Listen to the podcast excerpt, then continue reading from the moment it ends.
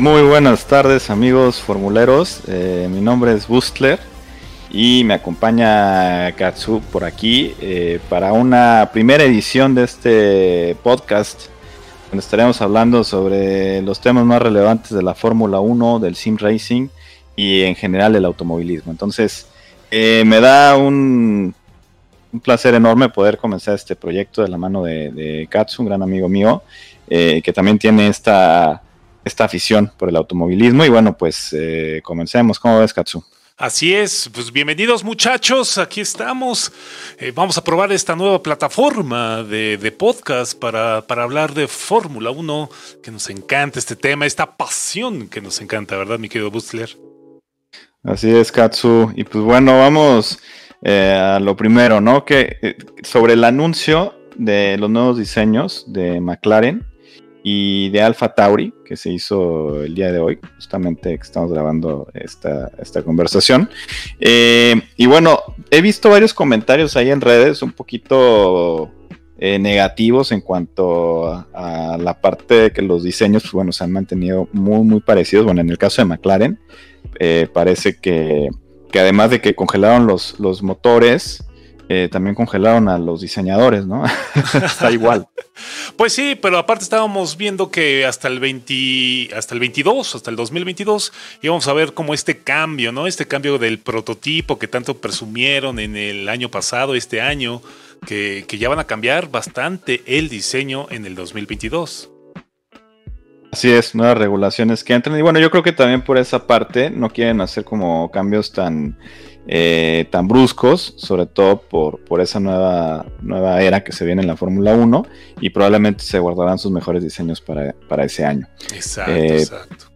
Porque yo sí lo vi muy futurista, el nuevo diseño, o sea, lo ves en los dibujitos y en los renders 3D y dices, wow, ¿no? O sea, esto solamente lo he visto en videojuegos, pero la verdad se acerca algo muy interesante el próximo año yo siento que se quedaron pues, un poco igual, ¿no? De lo que teníamos ya acostumbrados en la Fórmula pues, 2020. Y pues yo creo que se están guardando exactamente para la Fórmula 22.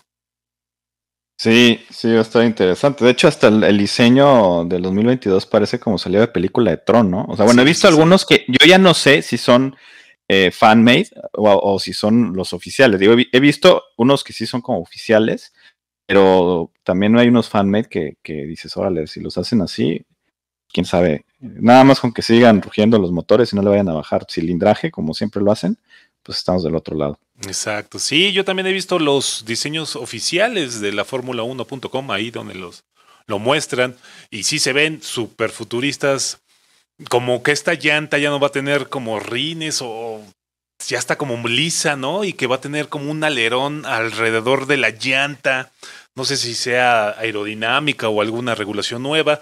Eh, se ve, se ve la verdad muy, muy impactante. No sé si, si así lleguen a ser, pero pues ojalá.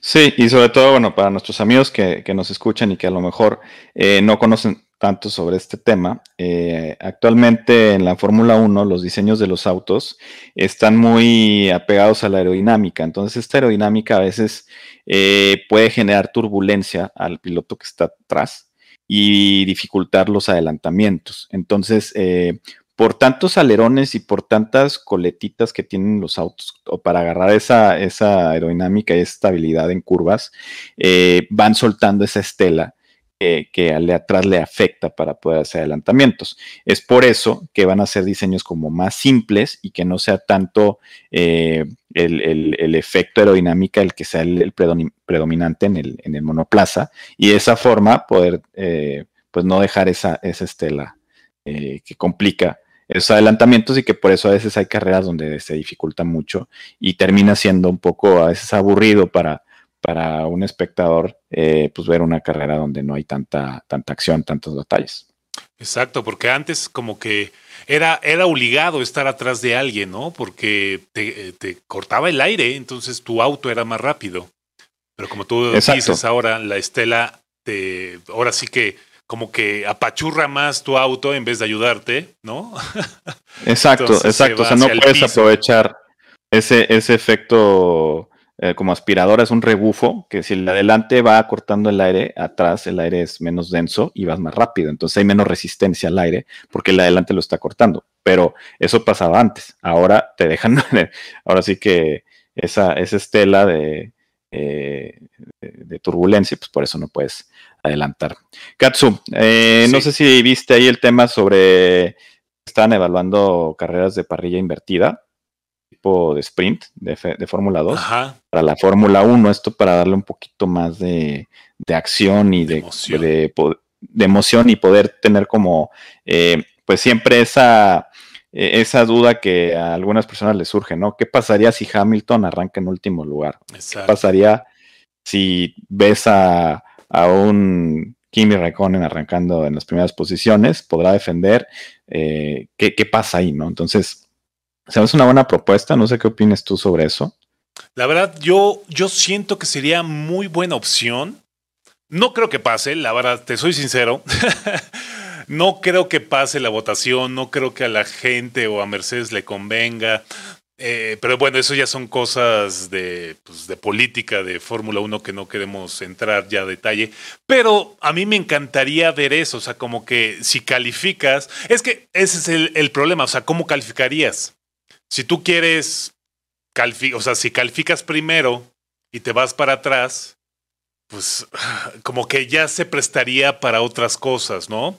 O sea, acabarías carreras atrás para que la siguiente empezaras adelante, no lo sé, ¿no? O sea, ya, ya podríamos ver ahí como, pues chanchullos. Otro tipo de estrategias, ¿no? Estrategias y otras cosas, pero pues al final tendría que hacerse un sistema de puntaje bien, bien pensado. Digo, Fórmula 2 ya lo hacen, obviamente eso ayuda, pero eh, la diferencia es que en Fórmula 2 los autos son más parejos, más, más competitivos entre ellos. Y acá no sé qué, o sea, a lo mejor como quiera, con todo y carrera de sprint, pones a Hamilton y a Bottas atrás y te van a acabar en primero y segundo. O sea, tendría que ser también evaluar pues, cuántas vueltas van a hacer en la carrera de sprint.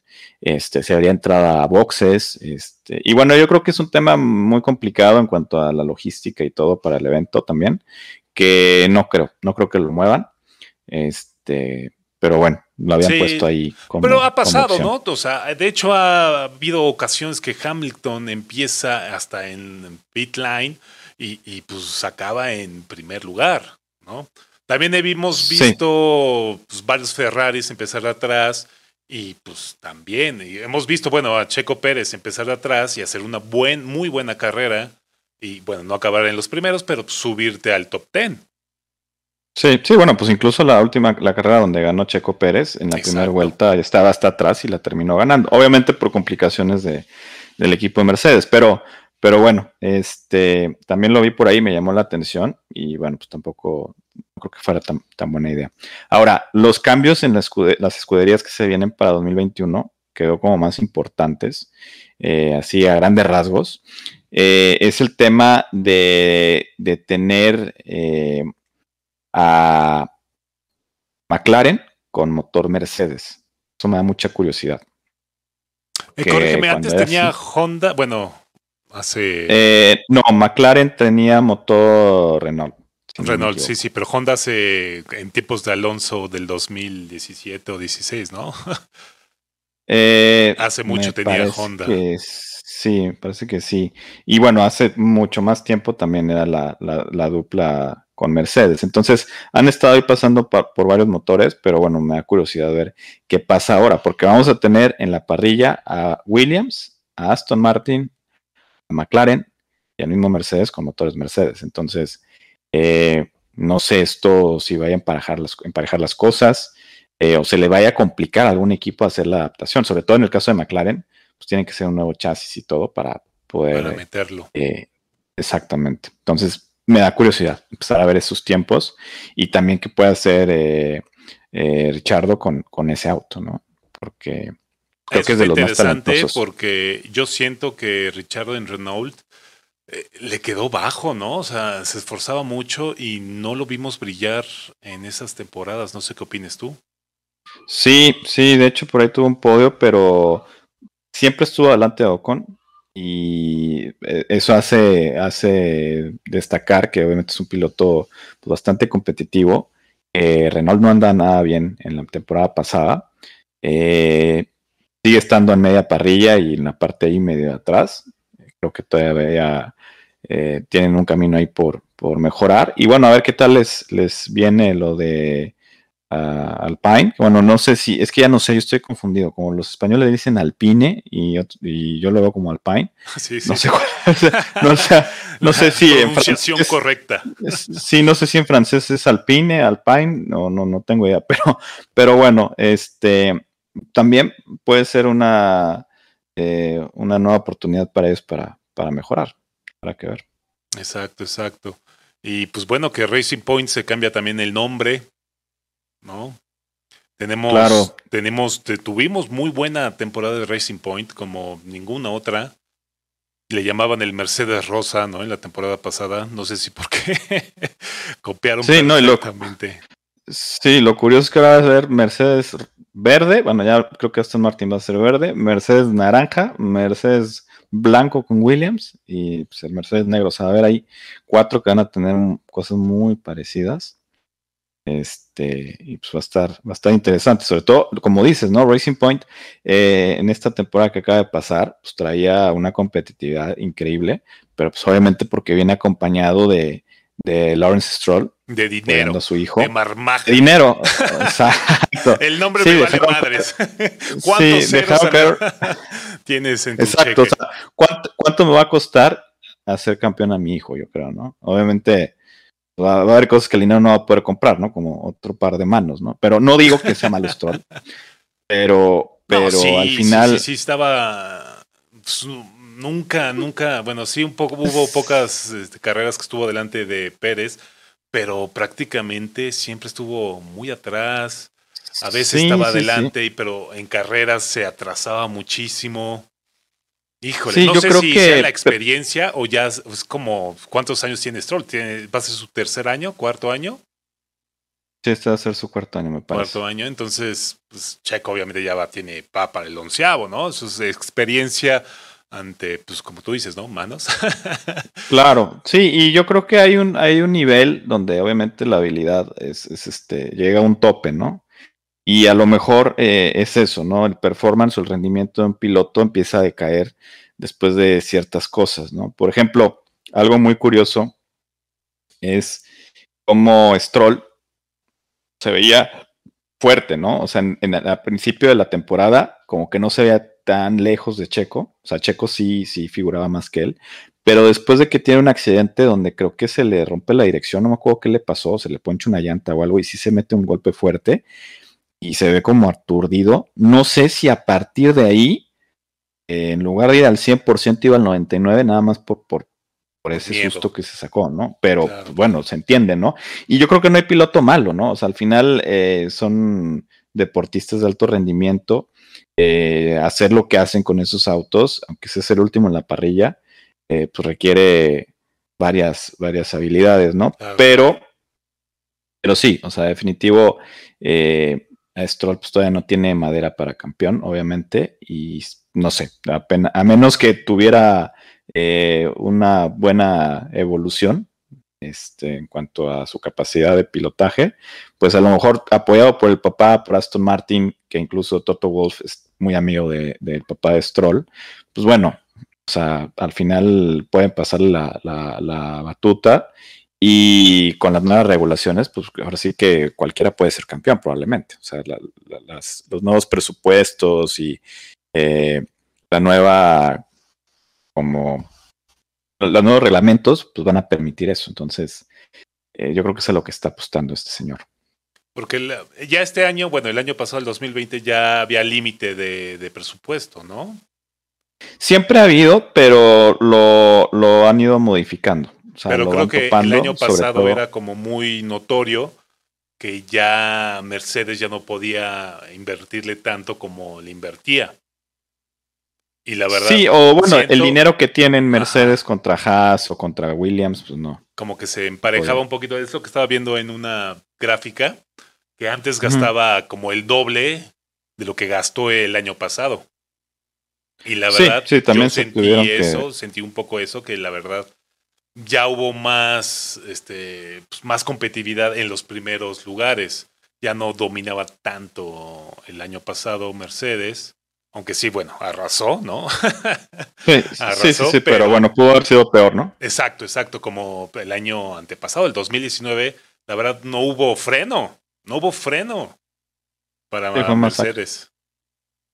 Sí, sí, sí. Ahorita pues, se sentía a mitad de temporada que a lo mejor Red Bull ahí podía hacer algo, pero bueno, lástima de, de la de pues, del la del performance de Albon, ¿no? Que fue Sí, claro, les afectó. Y, bueno, ese es un tema que ahorita también quiero tocar, eh, eh, lo que va a pasar con Checo en Red Bull, porque se va a ver eh, complicado en ciertas partes Checo con un auto que no conoce, con un equipo que obviamente no conoce. O sea, estás hablando de que tienes cuatro meses, tres meses como para ir conociendo cómo funcionan las cosas. Eh, y, bueno, no, no, no creo que sea tan fácil poder sacar el máximo de un auto eh, en una sola temporada. Tienes que ir como asentándote. Y también Checo está acostumbrado a un equipo donde lleva siete años, donde todo se ha hecho a, la medida, donde todo, pues ahora sí que lo ha ido construyendo también él. A llegar a otro lugar, pues hasta me pasa, ¿no? Si agarras el, no sé, el carro de tu esposa y puso raro el asiento, ya, pues, ya, garras, ¿no? O sea, que no te pase en un Fórmula 1 que, que, está totalmente desarrollado este, diferente. Pues bueno, es, es un reto y sobre todo, eh, todos los que han pasado por las filas de Red Bull eh, contra Max, la, la, han visto difícil, entonces... Pues sí, eh, porque pues, digámoslo así, es el consentido, ¿no? O sea, luego, luego, no sé si has visto la serie de Netflix, eh, se ve de leguas que es el consentido de Red Bull. Pues sí, pero es que yo creo que eso es por, por, eh, se da naturalmente por el talento, ¿no? O sea, imagínate que tú tienes a, tus pilotos, ¿no? Y sabes que, que realmente Max eh, tiene ese extra, ¿no? Ese, ese, ese esa, ese potencial que, que ya lo has visto a lo mejor en otros campeones, ¿no? Y dices, este lo trae, o sea, él trae la madera, pues obviamente vamos a desarrollar el carro para él. O sea, no, o sea, no, nos, importa el 80% de él porque piloto nuevo que entra, pues es apostarle a alguien que, a lo mejor sabes que uno de cada 50 trae ese potencial que tiene Max y pues el otro ya lo has visto correr en otras escuderías y no va a ser lo mismo. Entonces, eh, aparte, pues Max sale de su, de su equipo desde, desde que empieza y, bueno, pues obviamente es como un, plan diseñado a varios años de trabajo. Claro, claro, sí. Entonces, este, la va a tener difícil Checo en ese aspecto. Porque aparte, también, no sé si tú sepas, eh, Albon todavía va a estar ahí de suplente. Sí, claro, no lo han, no lo han descartado, no, lo han desplazado porque tiene mucha, mucha influencia de su familia, por lo que han dicho. Este, los accionistas de Red Bull son tailandeses y pues bueno, seguramente el vínculo es fuertísimo ahí con Albon.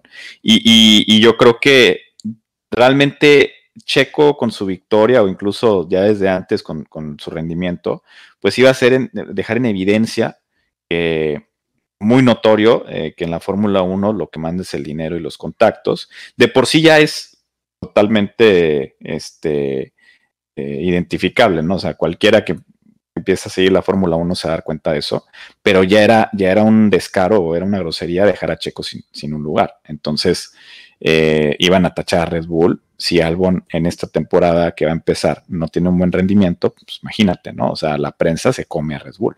Dejas a Checo ir y dejas a este cuate, pero eh, seguramente si Checo no da el ancho, hay mil cláusulas ahí de que si va a estar como Albon, pues van a regresar a Albon. Claro, claro. Te lo puedo asegurar. Sí, sí, sí, y tú sabes que Red Bull hace eso, ¿no? O sea, me acuerdo cuando vale, vale. a mitad de temporada chocar, ¿no? Aquí lo sacó sí, y lo bajó a Gasly también. Ajá, Gasly también.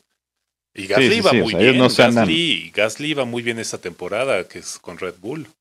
Sí, ha estado manejando muy fino, muy bien. Este, quién sabe qué le pasó eh, antes en Red Bull, digo, ahorita está en Alfa Tauri, pero, pero bueno, yo creo que la relación ahí se, se, se volvió a lo mejor mala y por eso no lo, no lo subieron a él, porque si me preguntas a mí, o sea, la, la carta fuerte ahí era subir a, a Gasly, a Red Bull, y dejar a, y a lo mejor dejas a Checo en, en Alfa Tauri, ¿no? Pero pero también sabes que necesitan ah, la experiencia de Checo. O sea, la experiencia en, construir autos, vienes de un Racing Point que lo han mejorado muchísimo, que trabaja de la mano con Mercedes, pues hasta como espía, ¿no? O sea, ¿cuánto no sabe Checo? Entonces, este, pues es una carta importante. Y a, lo mejor Checo, pues no iba a aceptar un lugar en, en Alfa Tauri.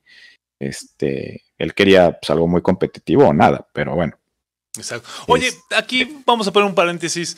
Este, toda esta borulla que se armó, yo, ¿te acuerdas que en aquel stream que estabas que yo te pregunté, porque ya, ya se había salido ahí que Checo ya no iba a tener el próximo asiento el próximo año, yo te pregunté y tú me decías, no, a lo mejor no entraba. ¿Tú crees que todo este circo que estaba relacionado por Checo y Red Bull estaba ya pactado, pero solamente lo dejaron que creciera la especulación por el fanatismo? Pero pues obviamente ya Checo, yo en fuentes, ¿no? De ahí de noticias decía que Checo ya estaba en Red Bull desde que pisó dos meses después, estaba fuera de Racing Point. ¿Tú crees que haya sido pues circo o tú crees que sí, realmente lo firmaron a último momento, a la última hora, nadie sabía nada y lo firmaron a última hora? Está, está difícil saber eso porque tema mediático, pues, en Fórmula 1 siempre es así, ¿no? Empiezan chismes y luego pues, no pasa nada y, luego siempre sí. Y, aquí el problema es también como que eh, mucho tiempo se le veía a Checo molesto, enojado. Eh, cambió su temple, su semblante, hasta ya casi terminando la temporada. Yo no creo que lo hayan, lo hayan fichado porque ganó o sea, yo siento que sí fue un poco antes de, esa victoria. Sería, digo, para poder hacer este tipo de contratos y todo este tipo de movimientos, no, creo que sea algo, no es a última hora. O sea, por ejemplo, lo que ha pasado con Hamilton y Mercedes, que no firmaba y eso fue nada más tema mediático, eso ya, ya sabían que estaba pasando. A lo mejor una negociación, pero Hamilton iba a aceptar lo que fuera por seguir ahí. Entonces, este, ese sí, pero lo de Checo sí, no sé, no sé. Obviamente había partes donde muchas, había mucha especulación porque, bueno, sabes que temas de marketing, por ejemplo, Red Bull pues, se consume demasiado en Latinoamérica, muchísimo, creo que es donde más. Este, es un tema de marketing, pues le iba a pegar. Es que somos los únicos que le metemos alcohol a esa madre. Creo que nadie se atreve. sí, sí, sí, son los únicos que no les han dicho que te puede dar algo por hacer eso, ¿no? Ese es el tema. No todo, el mundo lo respeta. No, no, esto es para, para despertar, es como cafeína. Y nosotros, no, hombre, se lo metemos al pinche whisky, al vodka, lo que sea. Lo que te encuentres Tonaya, lo que sea. ¿eh? Yo creo que sí, sí, sí, sí, sí, sí, también puede ser eso. Y, bueno, también eh, siento que, Red Bull seguramente tiene como, por, lo mismo como es, hace sus campañas y como todo lo hace muy, muy, pues, ahora sí que Red Bull existe gracias a la mercadotecnia, ¿no? O sea, tú ves ahí otras marcas Monster, este, no sé qué otras hay ahí que, bueno, ni siquiera salen a la luz. Energy, Fuel. Eh, sí, sí, Hay varios, pero bueno, el que, el que supo hacer esto es, Red Bull. Entonces tampoco me sorprendería que fuera un tema mediático el, tener la especulación de, Checo. Pero pues ahora sí que a lo mejor en algunos años Checo dice la verdad. Claro, bueno. Cuando tenga ya 40, 41. Sí, a que se retire y ya de, ahí al rato en una entrevista sale, ¿no? Pero. Porque yo vi la entrevista de hace unos, bueno, cuando ya se había acabado la última carrera, él hizo un live y, lo chequé, y todo el mundo lo checó ahí en YouTube, en su canal de YouTube, en sus redes sociales, que él no, no tenía nada y todo el mundo esperaba ya el anuncio y pues que no tenía nada. Muchos esperaban el retiro, o sea, que iba a decir me retiro un año y, no. Y también algo que empezó a pasar en redes es que el hermano de Checo subía fotos en Instagram con un refrigeradorcito de Red Bull y cosas así que ya era como o sea, yo siento que si te pones a escarbar cuando empezaron esos como mensajes subliminales de la familia, es cuando yo creo que ya sabían. Es, cuando yo creo que ya sabían. Este, que incluso un día antes de que, de que saliera el anuncio, el hermano tomó una foto sosteniendo un Red Bull, o sea, no, no tiene sentido si no, si no lo habían fichado. Entonces creo que a lo mejor por ahí eh, estaban esas claves, pero eh, nunca se le notó a Checo si, si tuvo buena poker face ahí para, para no notársele su felicidad. porque sí se le veía enojado. yo estaba preocupado muchísimo. Sí, de que, hubiera sido lamentable. Hubiera sido lamentable. O sea, y le hubiera pegado mucho a la audiencia de Latinoamérica. Digo, siempre hay mucha gente que le tira, ¿no? A Checo, a Alonso, a Schumacher. O sea, siempre es normal que haya haters, ¿no? Pero, pero la, masa crítica de seguidores de la Fórmula 1 de, Latinoamérica, pues apoyan a Checo, ¿no? O sea, porque es el único que nos está representando ahora sí que de este lado del charco. Entonces, este, voy a hacer un golpe fuerte ahí para, para, para acá. Y bueno, qué bueno que algo que me preocupó durísimo es que ya eh, el Gran Premio de México estaba regalando los boletos cuando Checo no estaba fichado. Yo veía empezó a bajar mucho el precio. de dos mil pesos, mil pesos mexicanos en gradas que te cuesta mínimo ocho mil pesos. Dije, híjole, los están regalando porque saben que Checo no está fichado. Es cuando yo me empecé a preocupar, la verdad. Ahorita ya están carísimos, ¿no? ahorita ya esas promociones. Sí, ya. Sí, ya, ya. Sí, que los, los revendedores ahorita ya están comprando su mansión, pero, pero sí, los bajaron muchísimo. Yo no los compré por web porque dije, híjole, ¿qué tal si no? ¿No? O sea, ¿a qué voy? a, mí me, a mí me preocupaba más el tema del COVID. O sea, que todavía para esas fechas haya muchas restricciones y que terminen diciendo de que no, o sea, van a ser válidos hasta el otro año. Ah, Entonces, sí, eso también. Eso, eso es más lo que vamos, me ¿Quién sí, sabe? no creo, no creo que haya un cambio tan drástico en que ahora sí puedan estar todas las gradas llenas. O sea, imagínate, eh, no hay distanciamiento social, vendieron los boletos de todo. Entonces, pues, ¿cómo le van a hacer? ¿Van a hacer un volado quién va y quién no? Yo creo que va a haber ahí un problema, ¿eh? Entonces, yo por eso mismo también como que no, no, no, me animé. Sí, porque faltan muchas cosas por, por solucionarse. Y bueno, otra cosa, ¿cómo ves a Tsunoda? sí, sí, sí, el japonés nuevo, que también iban a decir, ¿no? Que, que estaba ahí atrás del asiento de Checo, ¿no? En Red Bull, pero bueno, pasó ahí a Tauri. Eh, pues yo creo que pues va bien, ¿no? O sea, creo que hace mucho que no había un japonés en la Fórmula 1. Sí, sí, ya tenía tiempo. Eh, y aparte, pues esto incentiva a Honda, ¿no? A mejor, o sea, todavía a meterle con todos esos motores. Porque también siento que parte del tratado que tuvieron de, que Honda pudiera pasarles como la tecnología a Red Bull para que ellos pudieran como hacer como un outsourcing de los motores de Honda es porque está, que tienen un japonés. Claro. Si, si su noda no sube, yo creo que Honda se sale. Creo que Honda dice no, ya no sigo. Sí, sí, sí, porque, estaba, estaba, estaba, peligrando porque pues, Red Bull tiene ahorita Honda, ¿no? O sea, Red Bull es durísimo. Sí, y no le va a vender Mercedes, Mercedes no le va a vender motor a Red Bull. Y, quedarte con pues, los Ferrari, qué, qué mala Sí, anda muy mal. Sí, no. Y hablando de eso, que Haas usa motor Ferrari, Ahora creo que van a ser rosas, ¿eh? Porque BWT está viendo ahí patrocinio con Haas, a lo mejor. Pensé que ya nos habíamos librado del rosa. Pero no. pero no. sí, la verdad que sí. Y Suzuka, Suzuka que está, güey, se va a pintar regocijo de, de tener otro japonés ahí. Claro, no, y, y Alfa Tauri, pues anda, anda bien, ¿no? O sea, Gasly ganó una carrera, obviamente, también por factores, fue circunstancial, pero estás hablando de un Alfa Tauri que se le puede poner eh, fuerte a un, a un McLaren. Sí, sí, sí. A un Renault. Un Renault. Entonces, incluso a, Racing Point. Entonces, bueno, Aston Martin ahora. Sí, ya. Va a estar, va a estar bueno, va a estar muy bueno.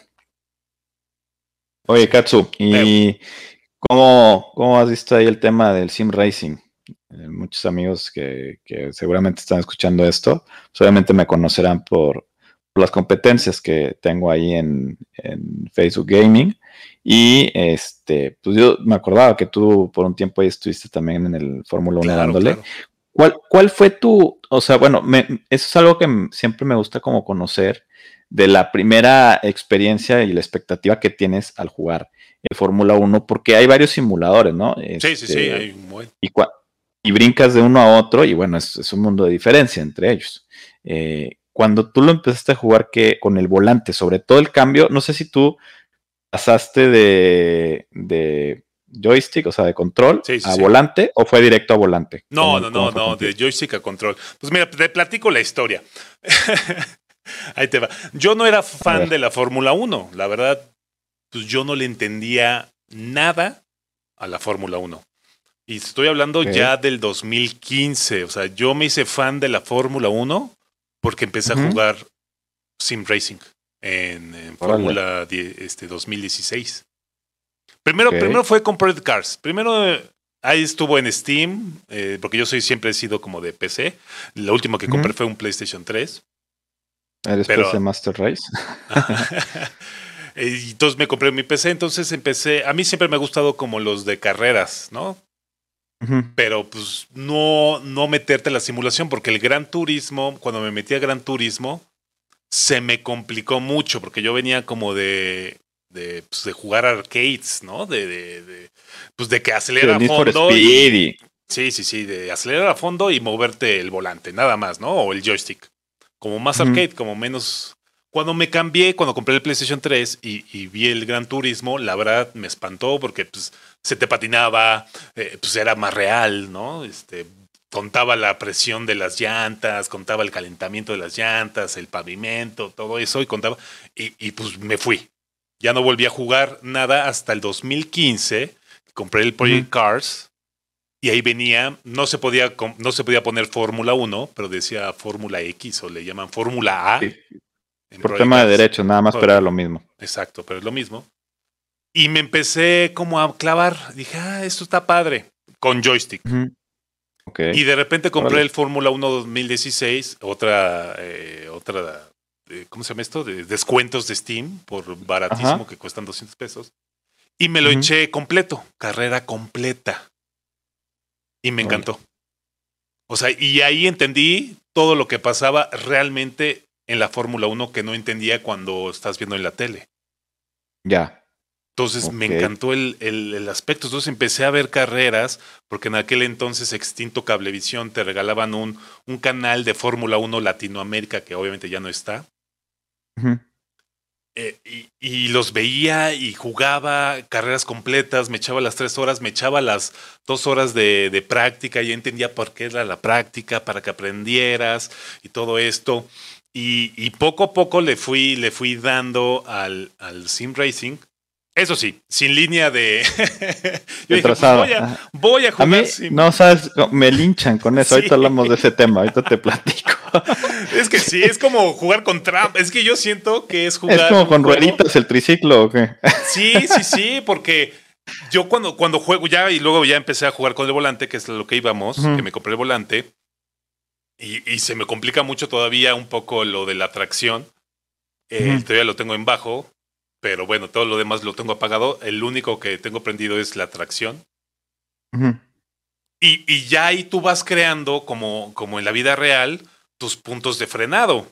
O sea, marcas algo que está en la pista o que está al lado, o una vez que siempre está el, el 200, 150, 50 y 0 metros de la curva. Entonces ya dices, ahí, ah, miren, el 150, no, a ver, me voy a arriesgar un poco y le voy a frenar menos. Entonces, eso ah. es lo que a mí me apasiona del sim racing, que es como tú crear tus, o sea, practicar la, la pista. Porque obviamente si te pones, si me pongo a jugar multiplayer y me toca una pista que jamás he jugado, pues obviamente voy a quedar mal. Claro. Porque no la he practicado, porque es, para eso son las prácticas y por eso aprendí aquí del sim racing. Las prácticas es para crear tus, tus, tus mediciones, hasta dónde aguanta el coche, si te pasas en tu límite de frenado, pues ya te vas de lleno con la curva.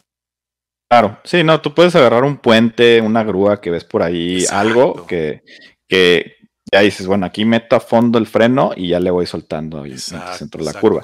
Pero sí, exacto, para eso sirve la práctica y el, tiempo. Y, también, o sea, antes de que pasemos al tema este de las, de las ayudas, el sim racing, que es algo súper, este, ¿cómo se dice? Este, pues, causa mucha, mucha controversia. Eh, el, tema de que hayas empezado a, desarrollar ese gusto por la Fórmula 1 a partir del videojuego, pues es como o sea, el marketing perfecto, ¿no? También el videojuego. O sea, creo que mucha gente también ha empezado así, de alguna forma, o empieza a decir, ah, ahora, ahora existe esto, porque es algo que tienes más como a tu alcance, ¿no? El, videojuego eh, se te presenta ahí varias veces, va a ser muy raro que tú digas, a ver, me voy a meter a YouTube a ver videos de Fórmula 1, o estoy viendo la tele casualmente a las 6 de la mañana, que son las carreras, y me va a tocar una carrera. O sea, no pasa. Realmente es, es un gusto que te lo tiene que transmitir algún familiar, algún amigo, o eh, un videojuego es la excusa perfecta para empezar a, adentrarte ahí. Y tú cuando agarraste el volante, o sea, de usar control a volante, ¿a poco no te sentiste así como que, ¿qué hice? Voy a devolver el volante. Sí, pero no por el juego sino por el pinche frenado que estaba ahí, ya sabes, del Logitech. Ah, ya, sí, sí, sí, sí. Pero la verdad eh, eh, me fascinó el volante en sí, el volante, perfecto. Lo que yo lo quería regresar a los pedales, porque si esta madre no frena. No frena. Y... o, te rompes, o te rompes el tobillo frenando porque está durísimo. Está durísimo y no frenaba. Y, le metí hacía todo. A ver, eh, eh, ves que ahí tiene las opciones de Logitech de subirle el frenado a todo, así al 100. Y luego se le subí también al juego al 100. Y, y, no frenaba el coche como nada. y yo que venía acostumbrado a frenar de palanquita, ¿no? De control. Sí, claro, sí, no, aquí ya empieza la mecánica de usar piernas, manos, brazos, o sea, ya, es otro, otro tema, ¿no? O sea, ya jugar de control a, volante. Eh, y eh, bueno, para la gente que nos está escuchando, esto que dice Katsu es sobre el, volante más popular o, de nivel de entrada para, la gente que quiere empezar en esto, es el Logitech. El Logitech es como el más popular ahorita. Eh, porque es bastante buen equipo para el precio que tiene. Entonces, eh, mucha gente se decide por él para empezar. Y de fábrica viene con viene en los pedales, que es acelerador, freno y clutch. Pero al freno, a alguien se le ocurrió. a un diseñador, sí, a un diseñador industrial fue como que, oye, ¿sabes qué? ¿Por qué no le metemos una goma pelícano, casi casi, ahí en el, de esos que son para borrar, este, eh, una gomita así durísima, eh, métela dentro del pedal. Entonces cuando frenas, pues vas a topar con algo, con una goma. Que la verdad está muy, de, de, pues de sentir, eh, se siente como un freno real, ¿no? O sea, eso me gustó. Está bien implementado. Más bien, yo creo que no hay que culpar al diseñador industrial, hay que comprar al huevón de Logitech que, que, puso los mismos tres sensores en sus tres pedales y a uno le ponen una goma. Pues deberías de haber ajustado el sensor para esa goma. Claro, para el recorrido, ¿no? Que hace el pedal. Porque tú no llegas al 100%, a menos que hagas una fuerza increíble, eh, frenas. Y aún así, la sensación de un freno real, o sea, eh, cuando tú frenas, el 50% del freno como que se va aguadito y ya el otro 50% empieza a ser más fuerte, ¿no? Pero, pero aún así puede recorrerlo todo. Este era 70, no, no sé, 30% lo recorres y ya ahí, pero duro, o sea, ya no avanzas y ya no se siente el... O sea, eh, en lugar de que se vaya poniendo duro mientras más vas, a, más vas este, presionando, acá estaba raro, o sea, acá estaba como que aguado y de repente ya duro, pero de no moverse. Entonces, ¿qué pasa? Empiezan a salir tutoriales para quitarle esa gomita. Eh, lo desarmas, quiebras tu se la sacas. claro, sí, si al abrirlo le quitas, ya no tienes garantía, pero, pero eso yo se lo hice, ¿eh? Yo también. Y creo que el 80% que tienen esos pedales eh, se lo quitan. Porque yo traté de moverle con, pues como te diría, con sensibilidades de braking y sensibilidades de frenado. Y pues jamás me acostumbré. Pero me gustaba mucho la sensación porque se sentía real. Porque tenías el, clutch y tenías el acelerador y el freno se sentía durito. Pero sí tienen que ajustar el sensor pues, para ese tipo de cosas. De hecho, hay otros videos de YouTube, bueno, aquí como paréntesis, que puedes imprimir, si tienes impresoras 3D, puedes imprimir mejores cauchos que esos y se sienten más chingones. Bueno, la verdad no lo he hecho, pero he visto que puedes cambiar también ese resortito con ese, esa goma y, creo que a muchos les gusta. Y bueno, Katsu, vamos a pasar a la sección de preguntas. Estimados amigos, eh, voy a estar subiendo próximamente en mis redes eh, link para que me dejen sus preguntas para que las contestemos en el próximo podcast. Eh, vamos a procurar hacer esto una vez por semana para poder estar cerca de ustedes y, bueno, pues poder responder las dudas que tengan en cuanto a temas de automovilismo, sim racing y, bueno, en general. vamos a pasar a estas tres preguntas que me hacen mucho en mis directos, Katsu. son términos como muy eh, técnicos, pero muy comunes en la Fórmula 1, donde, por ejemplo, el ERS es eh, un sistema que tiene el auto para recuperar la energía que se utiliza al frenar. ¿Okay? Entonces, cada vez que frena el auto, eh, genera este calor y esta fricción que le va a dar una, como una carga a una batería que tiene. ¿Y para qué sirve esta, esta batería que tiene? Bueno, en ciertas situaciones tú puedes activar este, es como si fuera, imagínate un turbo, ¿no? Un nitro, pero pues es de energía, para que te pueda facilitar ya sea defender una posición o adelantar a alguien. Eh, por regla, tú puedes usar cierta cantidad en una vuelta, pero obviamente pues tienes que dosificarlo porque tampoco se recarga tan rápido. Entonces, si estás todo el tiempo eh, usando esa unidad de potencia como extra de energía, pues bueno, eh, cuando lo necesites no lo vas a tener. Por eso, eh, muchas veces en las carreras van escuchando que el ingeniero le va diciendo al piloto de que tal escenario o presiona tantos segundos eh, el botón de ERS porque eso le va a dar esa potencia extra y el ingeniero pues ya tiene calculado más o menos cuánto va a necesitar. Esa, por esa parte de ERS es eso. yo tengo aquí una duda. En unos juegos le llaman KERBs. ¿Es lo mismo? Es lo mismo, eh, más o menos. Fíjate que es muy buena pregunta. Eso pasa más en los autos GT, ¿no? Y en algunos monoplazas también. Lo he visto, ¿no? Ajá, que se llama KERBs con K. E-K-E-R-S en vez de E-R-S. Sí, el KERBs creo que lo tenían antes también los Fórmula 1 y Fíjate que en la parte de, la ingeniería de los autos y todo eso no me he clavado tanto, siéndote honesto.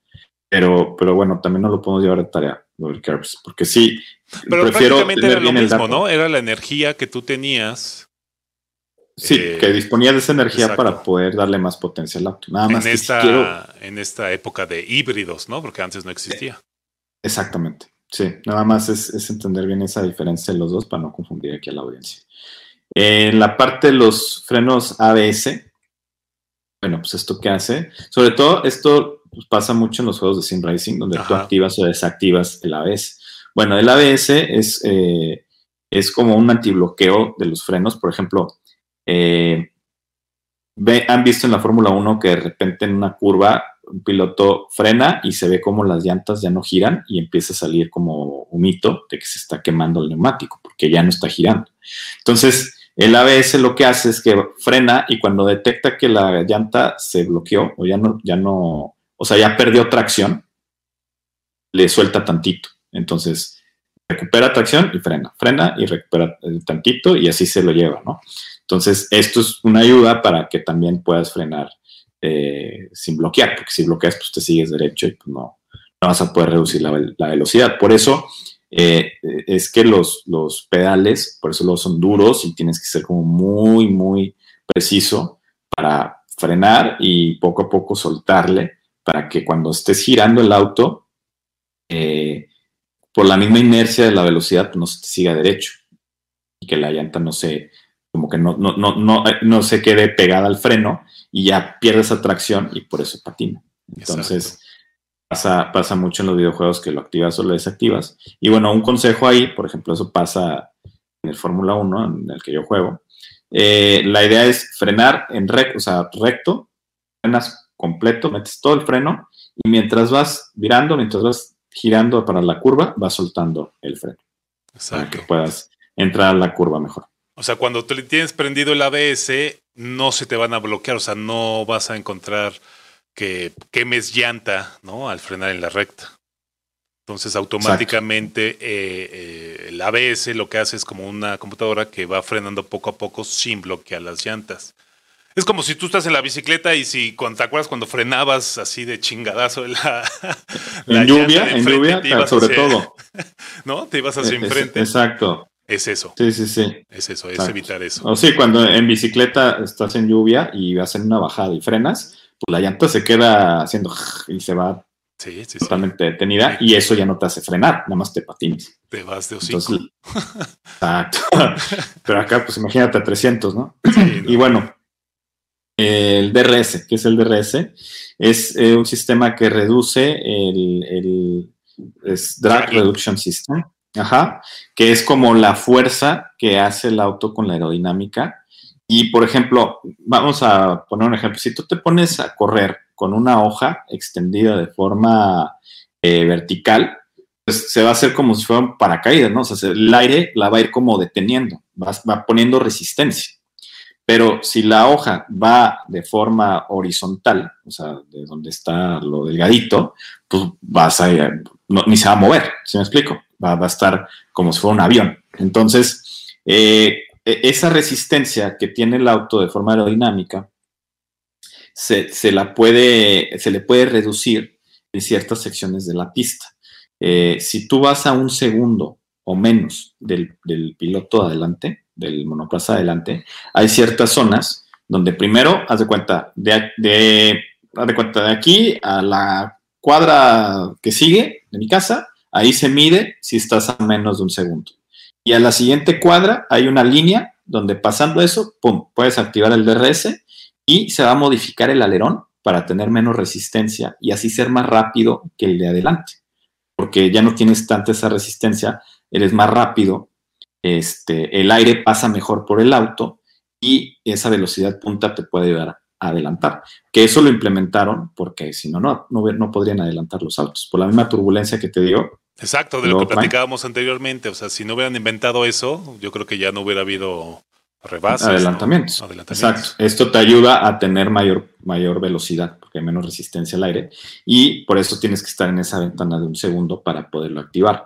Y aparte, pues, se activa eh, cuando se arranca la carrera, pues tardan como cuatro, cinco, siete vueltas en activarlo. Son, tres vueltas.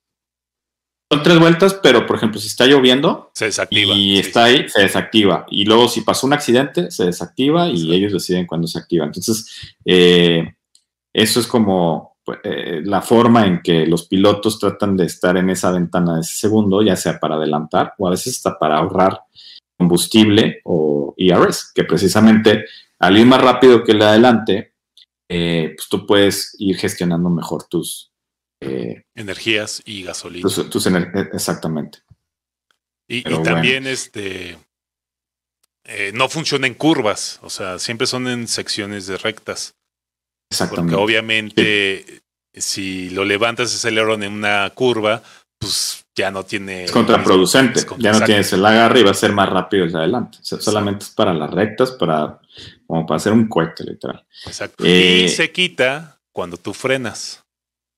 Exacto. Ya no lo puedes volver a activar. O sea, si tú frenas, si apachuras el freno, se desactiva y creo que ya no lo puedes volver a activar. Sí, no, ya, porque ya obviamente al estar frenando es porque viene la entrada a la curva. Exacto. Y ya necesitas tu alerón de forma correcta, porque imagínate que tuvieras que desactivarlo de forma manual, se te olvida y te sigues derecho, ¿no? O sea, y aparte los pilotos que tienen que ir moviendo tantas cosas en el volante. Es automático. Eh, es automático, exacto. Entonces, si se te cierra un cuate de que vas a rebasar y tú apachurras el freno, pierdes esa, esa ventaja que tenías. Exacto. El DRS lo, lo, pierdes. Y eh, obviamente, pues muchas veces es como los pilotos van eh, visualizando el adelantamiento tres vueltas antes. Dicen, a ver, voy a ir aquí atrás y ya cuando esté tantas décimas, ahora sí, full, le meto todo el IRS, eh, voy con DRS y le meto todo el combustible, porque también ellos pueden gestionar el combustible. Si, si, porque como bien saben, pues ya no hay eh, recarga de combustible en esta nueva era de Fórmula 1. Empiezan con el tanque lleno y con eso tienes que durar hasta el final. Y bueno, pues ahí es donde los pilotos van moviendo cuánta gasolina dejan pasar al motor. Obviamente eso te da más potencia o menos, pero pues también, si le llenas muchísimo el tanque, eh, vas a ser más pesado Y bueno, es un sinfín. Hay un sinfín de variables que se tienen que considerar. Porque se mide, se mide en kilos, no en litros. Exacto. Sí, no, imagínate que estás hablando de un auto donde pesa 900 kilos y le metes 70 de puro combustible, pues sí te va a pegar, obviamente. Exacto. Es el, casi el 10%. Pero bueno, Katsu, pasamos a la última pregunta, eh, lo del tema de neumáticos blandos, medios y duros.